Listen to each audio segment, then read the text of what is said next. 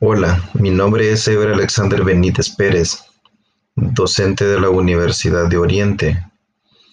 Un recurso educativo digital, sea multimedia, interactivo y de fácil acceso, no hay garantía de que sea efectivo para el logro del aprendizaje significativo.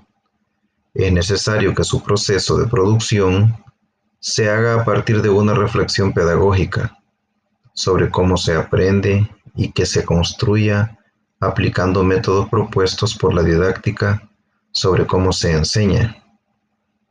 La herramienta podcast es muy valiosa e interactiva en el proceso enseñanza-aprendizaje, tanto para docentes como para alumnos.